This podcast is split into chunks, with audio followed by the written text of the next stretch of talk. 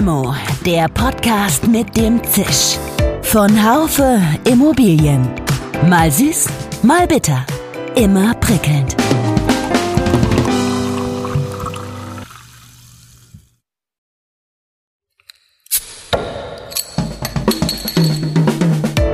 Limo, der Podcast mit dem Zisch. Von Haufe Immobilien. Mal süß, mal bitter. Immer prickelnd. Herzlich willkommen, liebe Hörerinnen und Hörer, zu einer neuen Folge von Limo, dem Podcast von Haufe Immobilien. Stellen Sie sich vor, Sie schalten Ihren Fernseher an und prompt wird das Licht gedimmt. Und Sie bekommen sozusagen eine heimelige Kinoatmosphäre. Schlüssel vergessen? Gibt's nicht mehr. In Ihrer Wohnung gelangen Sie schlüsselfrei über Ihr Smartphone. Und ganz praktisch, wenn Sie das Haus wieder verlassen, werden automatisch alle Geräte, die nicht ständig mit Strom versorgt werden müssen, ausgeschaltet. Energie kommt umweltfreundlich als Mieterstrom vom Dach und lädt das E-Auto auf.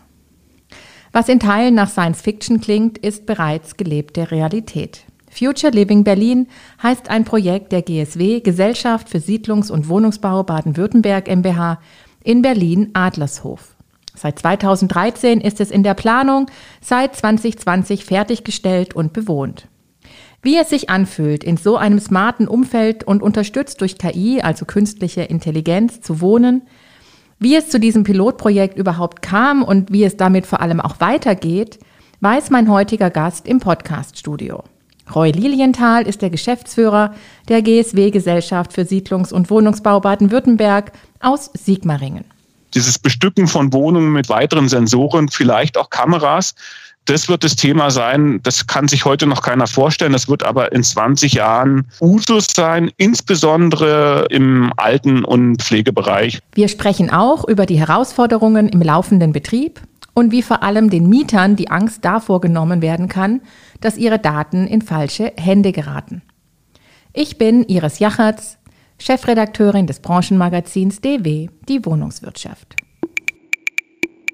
Herzlich willkommen, Herr Lilienthal. Ich glaube, Ihnen kann man gerade gratulieren. Sie sind frisch gekürt, beziehungsweise Ihr Unternehmen ist frisch gekürt mit dem DW Zukunftspreis, den Sie in diesem Jahr gewonnen haben. Dazu nochmal herzlichen Glückwunsch. Ja, Frau Jachat, ich grüße Sie auch und vielen Dank für die Glückwünsche.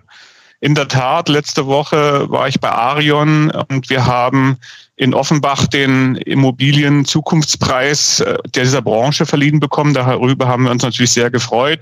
Leider nicht wie sonst in jedem Jahr in Garmisch, was natürlich nochmal ein tolleres Umfeld gewesen wäre. Aber trotzdem, wir freuen uns ja alle sehr über diesen Preis, den uns der Schirmherr letzte Woche Donnerstag überreicht hat. Sie haben ihn bekommen für dieses äh, tolle Projekt Future Living Berlin. Ich bin selber Jurymitglied, das heißt, ich habe es mitverbrochen, dass Sie dort gewonnen haben. Und ich finde, es ist ein ganz herausragendes Projekt und ich freue mich, dass wir darüber jetzt gleich sprechen können. Jetzt ist das ja, ich hatte es eingangs schon gesagt, Sie haben 2013 mit den Planungen begonnen.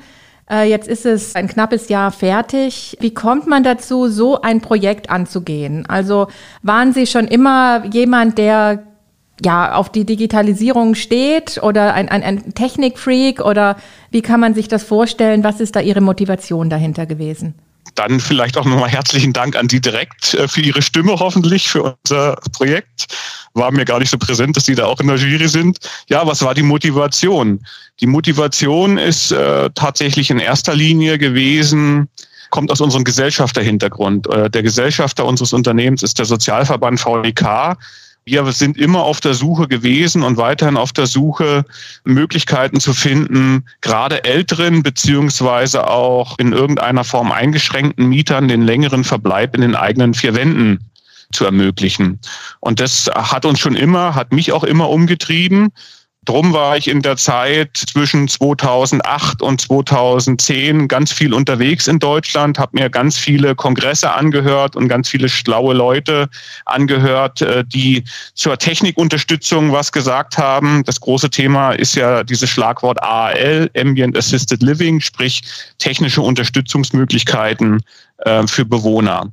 So nach zwei, drei Jahren habe ich festgestellt, dass es eben ganz viele AAL-Kongresse von unterschiedlichen Verbänden gibt und wirklich auch ganz viel Know-how ganz viel Forschungsgeld unterwegs ist. Aber wenn man sich umgeschaut hat in der Republik, war einfach zu erkennen, es wird nichts umgesetzt. Es wird immer nur geredet über das Smart Home, gerade auch im vermieteten Bereich und um altersunterstützende Technik, aber es wird nichts umgesetzt. Und das war eigentlich unser Antrieb zu sagen, es bringt nichts darüber zu reden, es bringt nichts darüber Vorträge anzuhören, sondern es bringt nur was, es umzusetzen und die eigenen Erfahrungen zu sammeln im Unternehmen, um dort einen Schritt weiterzukommen. Und das war sozusagen die Grundintention damals, dieses Projekt anzugehen. Aber jetzt unterscheidet das sich wahrscheinlich sehr von, sage ich jetzt mal, normalen Projekten. Das ist ja jetzt nicht einfach so, dass Sie ein Mehrfamilienhaus gebaut haben, sondern es ist ja ein Projekt, das ich denke mal Sie jetzt auch zum ersten Mal gemacht haben. Sie haben sich Partner suchen müssen. Sie mussten sich natürlich auch informieren, technisch informieren. Was ist denn überhaupt, ich sage jetzt mal, der heißeste Scheiß? Was kann da rein? Dann ist das auch gerade in diesem Digitalisierungsmarkt, der wächst ja exponentiell, würde ich sagen. Und auch die Erfindungen oder die Möglichkeiten, die es gibt, werden ja fast von Woche zu Woche deutlich mehr und moderner. Wie, wie kommt man, also wie bringt man das alles zusammen? Sie sind ja jetzt in Anführungszeichen nur ein einfaches Wohnungsunternehmen. So ist es, ja. Ist auch extrem anspruchsvoll gewesen und das Projekt ist auch immer noch anspruchsvoll für uns. Eine der Hauptherausforderungen ist in der Tat, und wenn wir diesen Zeitraum, Sie haben ihn ja richtig benannt, 2013 startet dieses Projekt bis heute. Wir haben uns ab 2013 mit technischen mit einzelnen technischen Lösungen beschäftigt, die gibt es heute schon gar nicht mehr am Markt. Ja, also es äh, ist eine rasante Entwicklung und äh, eigentlich nur mit Partnern, äh, die wir auf der technischen Seite hatten, aber auch im Industriebereich, vielleicht um ein paar große zu nennen. Panasonic hat uns äh, sehr stark begleitet bei diesem Projekt. Äh, Panasonic hat selber schon eine Smart City in Fujisawa bei Tokio gebaut die ich auch anschauen durfte im Zuge der Projektrealisierung, äh, nur durch unsere Partner in der Industrie, aber auch Partner in der Projektumsetzung ist es uns gelungen, so über die Zeit die technischen Komponenten herauszusieben, die wir halt für marktgängig halten. Und äh, Sie haben, äh, das ist so schön gesagt, der heiße Scheiß. Natürlich mussten wir uns auch ein bisschen zurückhalten, den ganz heißen Scheiß einzubauen, weil wir immer natürlich auch von der Nutzerebene denken mussten und sagen, was wird, was stellen wir uns vor, was wird benutzt, was wird angenommen. Deshalb haben wir so ganz abgespacede Sachen eigentlich gar nicht da. Die Grundintention neben den einzelnen Anwendungen war ja tatsächlich auch, das Gebäude insgesamt zukunftsfit zu machen. Und zukunftsfit heißt, ich wirklich überall in jeder Ecke die Möglichkeit, eine Stromversorgung für nachzurüstende Komponenten zu haben und ich habe ein mega starkes Internet und WLAN. Das sind so die zwei Hauptpunkte, um auch jegliche Zukunftsanwendung in Zukunft weiter verbauen zu können. Jetzt für die Hörerinnen und Hörer, die jetzt das äh, Projekt am Standort Berlin-Adlershof gar nicht so genau kennen, können Sie noch mal grob umreißen, was das eigentlich ist, was für ein Quartier das ist und warum Sie sich den Standort Berlin-Adlershof ausgesucht haben. Ja, es ist in der Tat so, dass die, die nicht aus Berlin kommen, aber selbst auch viele Berliner Adlershof nicht so im äh, Fokus haben. Wobei Adlershof der wichtigste Wirtschaftsmedienstandort äh, in Berlin ist. Dort sind sechs Institute der Humboldt-Universität. Dort sind in den vergangenen 20 Jahren insgesamt 1200 Unternehmensansiedlungen passiert, eine wahnsinnige Zahl. Und äh, Adlershof, der Stadtteil, hat 17.000 Einwohner und äh, 7000 Studenten und 22.000 Mitarbeiter in diesen 1200 Unternehmen. Also ein irrer äh, Innovationsstandort, natürlich auch äh, vor den Toren des neuen Flughafens. Die Stadt Berlin und der Senat hat eben in Adlershof das Quartier Wohnen am Campus entwickelt und da eine Konzeptvergabe gemacht. Und da sind wir zusammen mit der äh, Unternehmensgruppe Krebs, die äh, uns begleitet hat in der Projektentwicklung als auch in der Architektur, äh, an den Start gegangen und haben eben dieses Projekt Future Living dort als Konzept angeboten. Und der Standort hat eben für das, was wir dort umgesetzt haben, wie die Faust aufs Auge gepasst. Und darum sind wir an den Standort Adlershof gekommen. Das heißt, Sie hatten quasi Idee und Standort sind sozusagen miteinander schwanger gegangen. So sieht es aus, ja. Und deshalb auch, warum ein Unternehmen aus Sigmaringen in Berlin baut. Ja, das hat tatsächlich dann auch wieder mit unserem äh, gesellschaftlichen Gesellschafterhintergrund zu tun. Die, die größte Triebfeder, da können wir, da werde ich später nochmal was dazu sagen. Die größte Triebfeder ist tatsächlich Technik einzusetzen, die den längeren, den möglichst langen Verbleib in der Wohnung zu ermöglichen. Also von älteren oder in irgendeiner Form Beeinträchtigten. Und das ist die Triebfeder. Und wir wollten sozusagen ein Best Practice Beispiel machen. Und da war eben die Überlegung, und da kam dann der Standort Berlin dazu, dass wir etwas Sichtbares tun wollten. Und so ein Projekt ist natürlich sichtbarer und äh, löst auch mehr Impulse aus so unsere Meinung, wenn wir es in Berlin machen und nicht in Sigmaringen. Ja. Das kann ich nachvollziehen. Wie sieht das denn aus, wenn man so ein Projekt angeht? Sie haben gesagt, Sie haben Partner gefunden, Sie haben dann irgendwann sich auch mit Industriepartnern kooperiert. Wie sieht das denn, wie sieht denn die staatliche Seite aus? Gibt es für solche Projekte Fördermöglichkeiten? Das ist tatsächlich ein sehr trauriges Kapitel gewesen. Also äh, es war auch einer der Gründe, warum diese äh, Laufzeit zwischen 2013 und jetzt so lang war weil wir natürlich, unser Gesellschafter und wir als Unternehmen natürlich schon die Hoffnung hatten, dass diese die Grundidee, lasst uns doch nicht nur immer Forschungsgelder ausgeben für Smart Home und für ähm, Ambient Assisted Living, sondern lasst uns doch mal praktisch was realisieren, um dort einen Schritt voranzukommen. Wir dachten, waren der irrigen Annahme, dass diese Grundidee zündet. Ich bin die Ministerien abgelaufen in Berlin, rauf und runter, auch Unterstützung unserer örtlichen Abgeordneten. Und das Verrückte war tatsächlich, dass von mehreren Ministerien die Aussage war, ja, wir hätten eigentlich tatsächlich für den Bereich Geld genug. Das war zum Beispiel die Aussage des Wirtschaftsministeriums. Aber Ihr Projekt passt in kein Förderprogramm und wir können Ihnen nicht einfach nur Geld geben für dieses Projekt, sondern wir, das müsste in eines unserer Förderprogramme passen.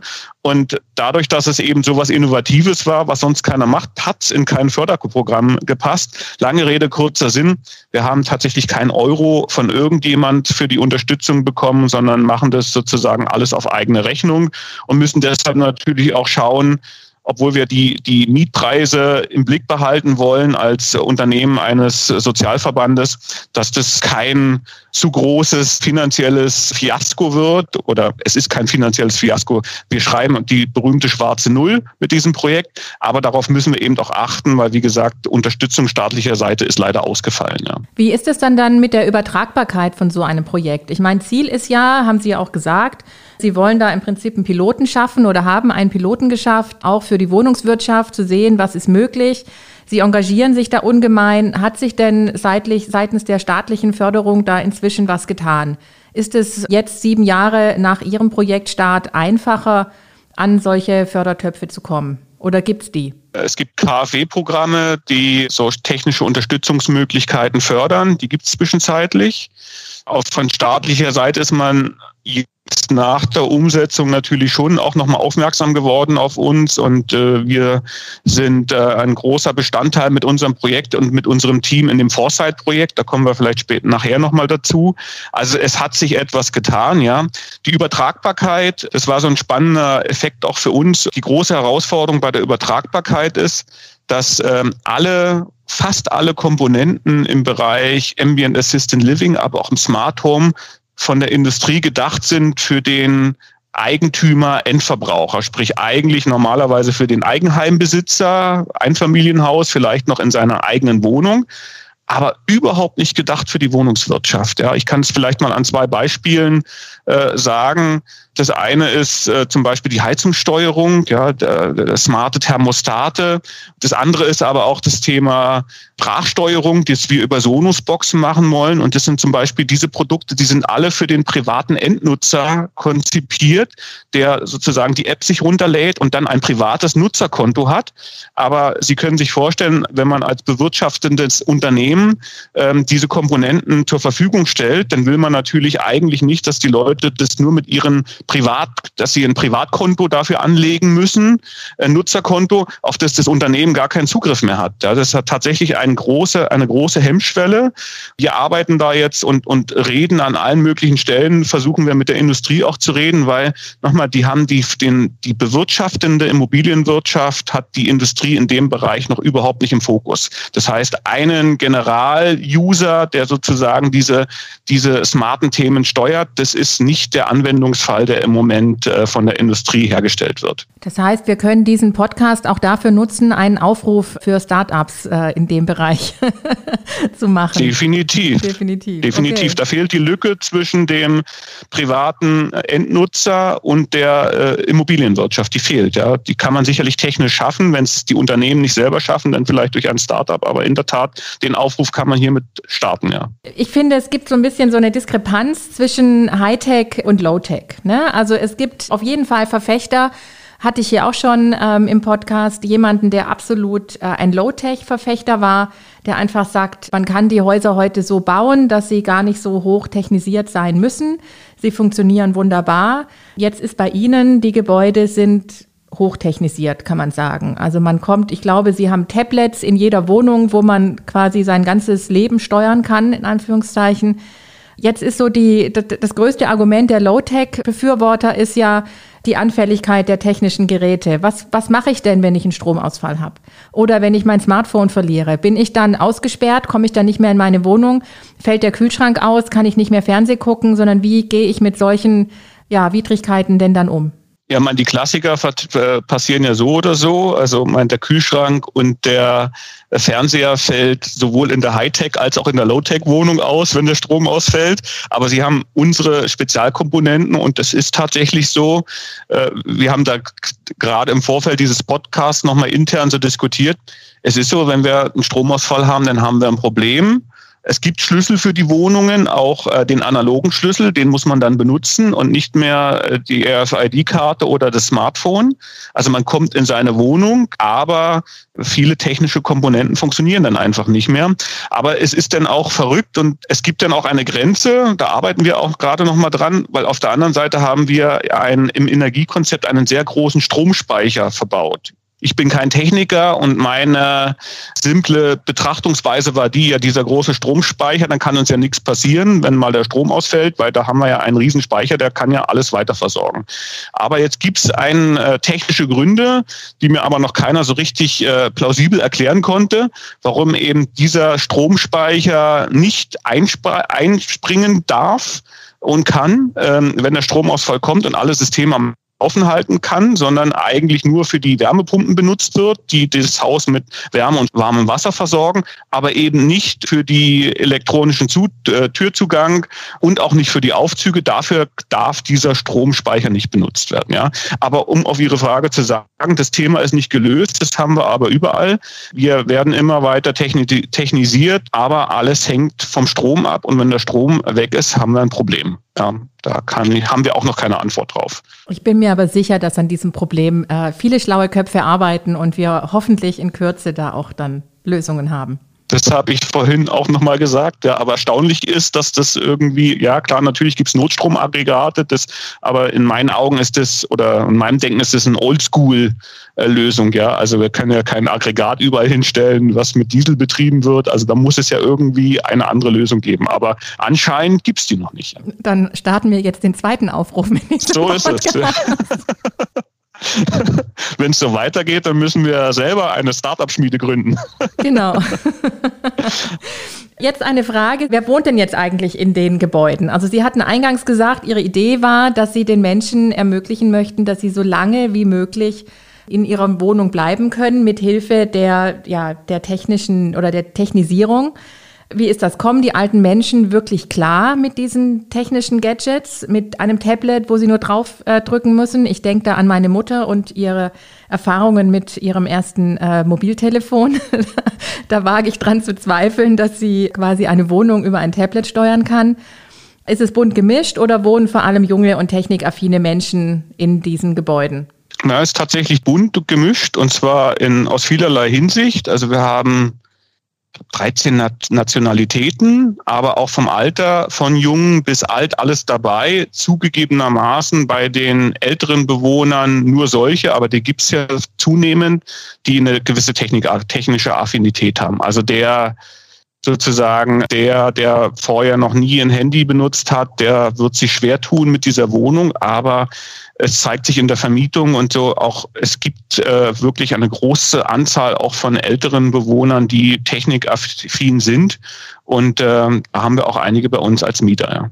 Aber auch viele, ganz viele Familien, junge Familien, ja. Okay. Und äh, wie sieht das aus bei den Mietern? Ähm, haben die nicht Angst, dass ihr Leben ausspioniert werden könnte durch diese, durch die Digitalisierung? Ich kenne genug Menschen, die kein WhatsApp benutzen, weil sie Angst haben oder Facebook, weil sie ausge, ausge, Angst haben, dass sie irgendwie ausspioniert werden. Wie ist das in der Wohnung, wenn ich meine Heizung steuern kann, dann welche Fernsehprogramme, welches Fernsehen und so weiter? Ist die Angst dort auch da oder ist sie unbegründet? Also wir sind da sehr transparent dem Mieter gegenüber. Wir haben auch eine extra äh, Anlage nochmal zum Mietvertrag weil wir natürlich auch äh, von den Mietern uns äh, die Möglichkeit geben wollen, gewisse, mit gewissen Daten arbeiten zu können. Aber wir sind da sehr offen. Wir sagen es den Mietern vorneweg. Wir wollen, wir, wir möchten die Zustimmung der Mieter. Ähm, wir halten uns da an alle Datenschutzrichtlinien. Äh, das beweisen wir auch den Mietern. Und diese, dieser Part gemischt mit dem, dass wir halt in der Regel Mieter haben, die technikaffin sind. Und bei diesen ist tatsächlich diese Angst vor dem Datenklau oder nicht Datenklau oder Ausspionieren eigentlich überhaupt nicht vorhanden. Also ich habe das auch nochmal nachgefragt. Und es ist ja so, es gibt einen Teil der Bevölkerung, die Angst haben, ausspioniert zu werden und der andere zu denen gehöre ich auch, dass ich sage, äh, eine gewisse Frei Preisgabe der Daten äh, ist einfach erforderlich, um die technischen Möglichkeiten, die es gibt heute, auch auszunutzen und die dienen in aller Regel den Menschen und wollen ihnen nichts Böses. Ja, und das trifft eigentlich auch auf unsere Mieter so zu. Und wie sieht es jetzt aus? Sie hatten es anfangs auch schon mal angesprochen, dass Sie quasi keine Fördergelder bekommen haben für dieses Projekt. Trotzdem schaffen sie Wohnraum, der bezahlbar ist. Das ist einfach ihrem Status als Wohnungsgesellschaft, Wohnungsbauunternehmen geschuldet. Wie hoch sind denn die Mieten? Was, was muss ich, mit was muss ich rechnen? Und gibt es vielleicht sogar eine All-Inclusive-Miete? Also wir liegen bei, äh, bei einer durchschnittlichen Kaltmiete von 12 Euro. Ja. Für die äh, Kosten, die wir da verbaut haben, ist es tatsächlich meiner Meinung nach äh, eine gute Miete. Keine Sozialmiete, aber es ist auch kein Sozialmietprojekt. Wir haben lange überlegt, dieses All-In-Modell zu fahren. Wir werden vielleicht auch, das noch nicht ganz abgeschlossen, wir werden vielleicht auch irgendwann zu dem All-In-Modell kommen. Wir waren da ein bisschen vor, vorsichtig, weil wir eben die tatsächlich anfallenden Kosten durch Wartungen und durch die, durch die viele Technik, die verbaut ist, einfach noch nicht so richtig abschätzen können. Ja. Da wollen wir erst unter Erfahrungswerte sammeln und deshalb haben wir jetzt erstmal die All-In-Miete nicht gemacht, zumal sie auch rechtlich noch nicht so ganz hundertprozentig in trockenen Tüchern ist. Die grundsätzliche Überlegung war es mal. Was wir halt haben, ist den Mieterstrom. Der wird auch angenommen. Wir haben von den 90 Einheiten haben nur drei Bewohner sich nicht für den Mieterstrom entschieden und alle anderen benutzen den äh, auf dem Gebäude produzierten Stro Strom und auch zu einem günstigeren Tarif, wie wenn sie es eben äh, vom normalen Markt beziehen würden. Und haben Sie dann die Position eines, wie sagt man da, digitalen Hausmeisters neu geschaffen? Also gibt es jemanden, der in dem, in dem Quartier immer ansprechbar ist, wenn irgendwo die Technik versagt oder ich nicht weiß, was ich jetzt machen soll? Den gibt's. Aber das ist ein, ein interessanter Punkt, den Sie da nachfragen, weil da sind wir auch noch nicht am Ende, weil bei uns stoßen, innerhalb des Unternehmens stoßen auch zwei Welten aufeinander. Das ist sozusagen die normale, die analoge Wohnungsbewirtschaftung und unser Future Living Team, die sozusagen als Satellit dort in Berlin sitzen, zum einen dieses äh, Forschungs-Foresight-Projekt begleiten, aber eben auch diese, äh, äh, dieses Projekt Future Living betreuen. Wir haben das noch nicht kalibriert, diese zwei Welten, auch intern bei uns noch nicht, weil ähm, die Herausforderung für einen digitalen Hausmeister dafür herrscht hier bei uns im Haus auch noch nicht das richtige Verständnis. Ja, also wir haben, wir sind da noch mitten im Prozess. Wir sind ja jetzt auch erst ein gutes Jahr im Prinzip, dass wir voll, dass wir komplett vermietet haben und sozusagen noch voll in der Erprobungsphase. Aber Es ist die Welt analoges äh, Vermieten äh, gegen digitales Vermieten oder die zwei Welten spielen bei uns auch im Unternehmen gerade äh, nicht gegeneinander, aber wir müssen die erst übereinander bringen. Ja. Jetzt haben Sie gerade das Stichwort gesagt, Foresight. Jetzt ist das, soweit ich weiß, ein Programm vom Bundesministerium für, weiß ich jetzt ehrlich gesagt gar Wirtschaft. nicht. Wirtschaft, ja. Was genau versteckt sich dahinter? Was, was, was bedeutet das und wie sind Sie da mit dem Projekt auch noch beteiligt? Foresight sieht im Prinzip vor oder möchte erforschen und auch Anwendungsfälle erschaffen, tatsächlich äh, künstliche Intelligenz in die Wohnung zu bringen. Das heißt, die Wohnung erkennt Handlungsmuster und äh, passt sich auf den Bewohner an. Das ist äh, mal in, in umgangssprachigen Worten beschrieben, die Grundidee von Foresight.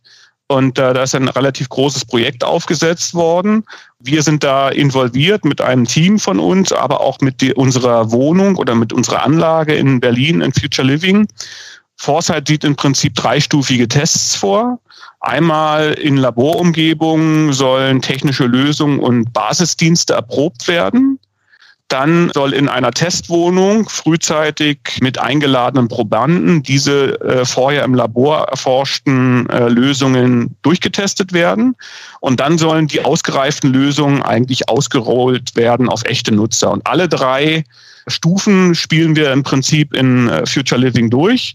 Wir haben also eine Wohnung, äh, die das Labor darstellt und dann im zweiten Schritt auch Testwohnung wird und dann sozusagen im dritten Schritt die Use Cases, die KI-Use Cases, die entwickelt worden sind in diesem Projekt, die werden dann auf Future Living ausgerollt und sozusagen mit den echten Mietern verprobt. Ja, und das sind auch die Themen, die wir in unserem Mietvertrag mit unseren Mietern schon angekündigt haben, gesagt, liebe Leute, wir wollen äh, nicht nur, dass ihr hier ganz normal wohnt, sondern wir haben auch weiter vor, äh, mit diesem Projekt äh, weiter weitere Schritte nach vorne in Richtung Zukunft zu machen. Und da haben sich auch alle Mieter, die den Mietvertrag unterschrieben haben, auch damit einverstanden erklärt. Genau. Jetzt haben Sie äh, auch gesagt, Sie sind viel unterwegs gewesen, waren viel auf Messen, waren sogar in Japan und haben sich dort quasi Zukunftsquartiere angeschaut.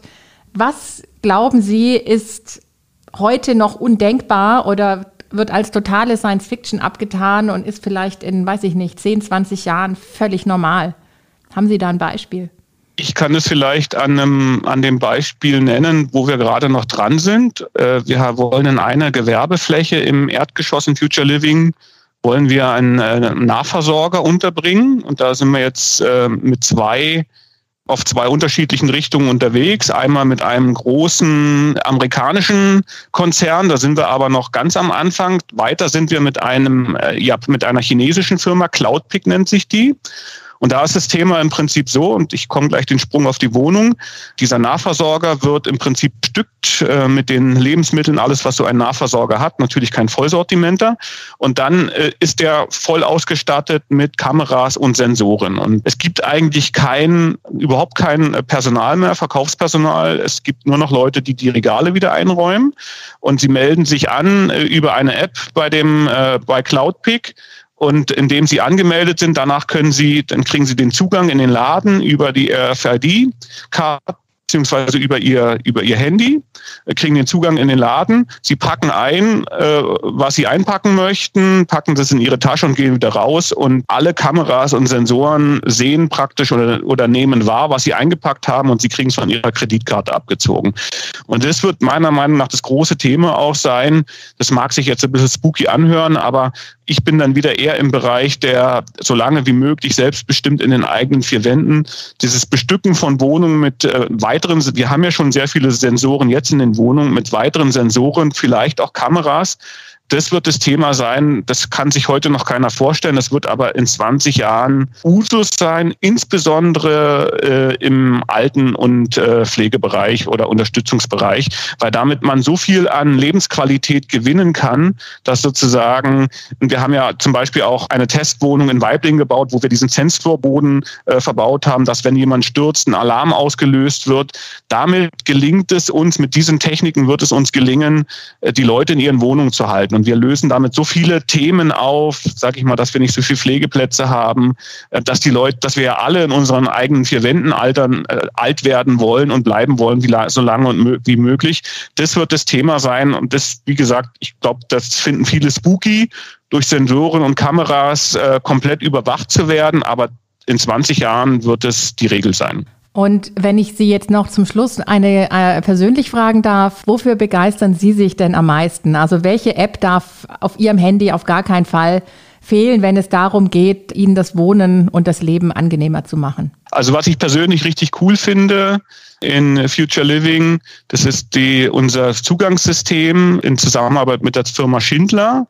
Und da eben nicht nur klar, dass wir halt diesen schlüssellosen Zugang haben, aber das ist ja jetzt äh, nicht nicht so fancy. Aber was ich tatsächlich da in dieser Lösung toll finde, dass ich eben diesen elektronischen Zugang auch verschicken kann an Freunde, Verwandte, wenn die vor der Tür stehen, ja, habe ich über diese App kann ich so einen sogenannten Crazy Color Code an Verwandte äh, oder auch an Dienstleister verschicken, dass der dann auf Tempo, der kriegt es auf sein Handy geschickt und hat dann temporär Zugang zu dem Haus, wo ich wohne und auch zu meiner Wohnung, wenn ich das möchte. Das finde ich eine ganz tolle Anwendung, die mich jedes Mal begeistert, weil es tatsächlich ein Praxisthema immer mal wieder löst. Ja, wie mache ich das mit dem Schlüssel und äh, mit dem Zugang? Und es funktioniert wunderbar. Also das ist eine tolle Lösung. Das würde sicher auch für Ferienwohnungen oder Airbnb anbieten, wenn ich das genau. richtig verstehe, oder? So ist es. Genau. Ja. Ja, Herr Lilienthal, ich könnte noch stundenlang mit Ihnen weiterquatscheln, muss ich, muss ich ehrlich gestehen. Ich finde das total spannend.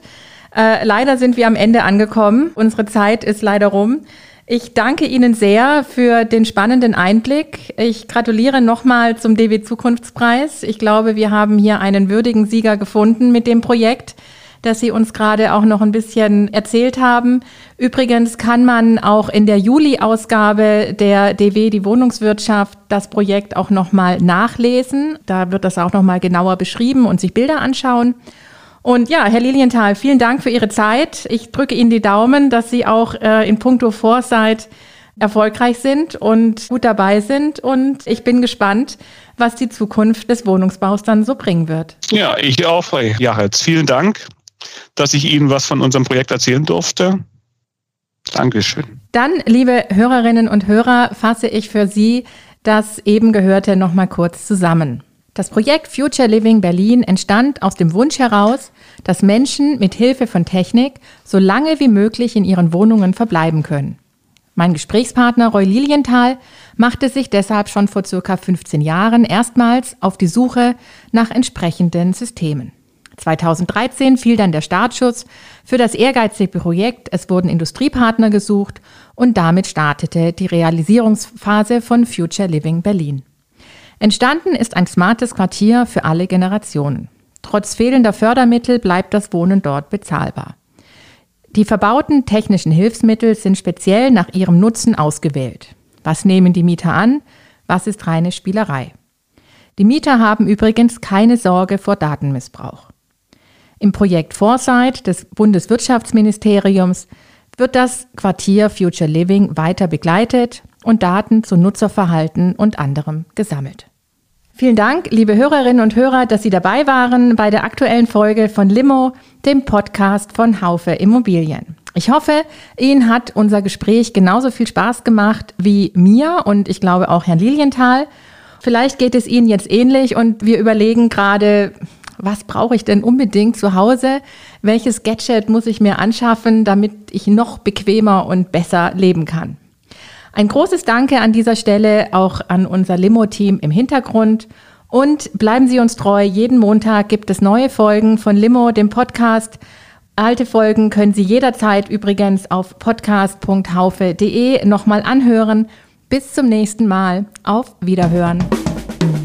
Schön, dass Sie dabei waren. Bis zur nächsten Folge von Limo, dem Podcast mit dem Zisch von Haufe Immobilien. Um keine Folge zu verpassen, abonnieren Sie doch einfach den Podcast in Ihrer Podcast-App. Schön, dass Sie dabei waren. Bis zur nächsten Folge von Limo, dem Podcast mit dem Zisch von Haufe Immobilien. Um keine Folge zu verpassen, abonnieren Sie doch einfach den Podcast in Ihrer Podcast-App.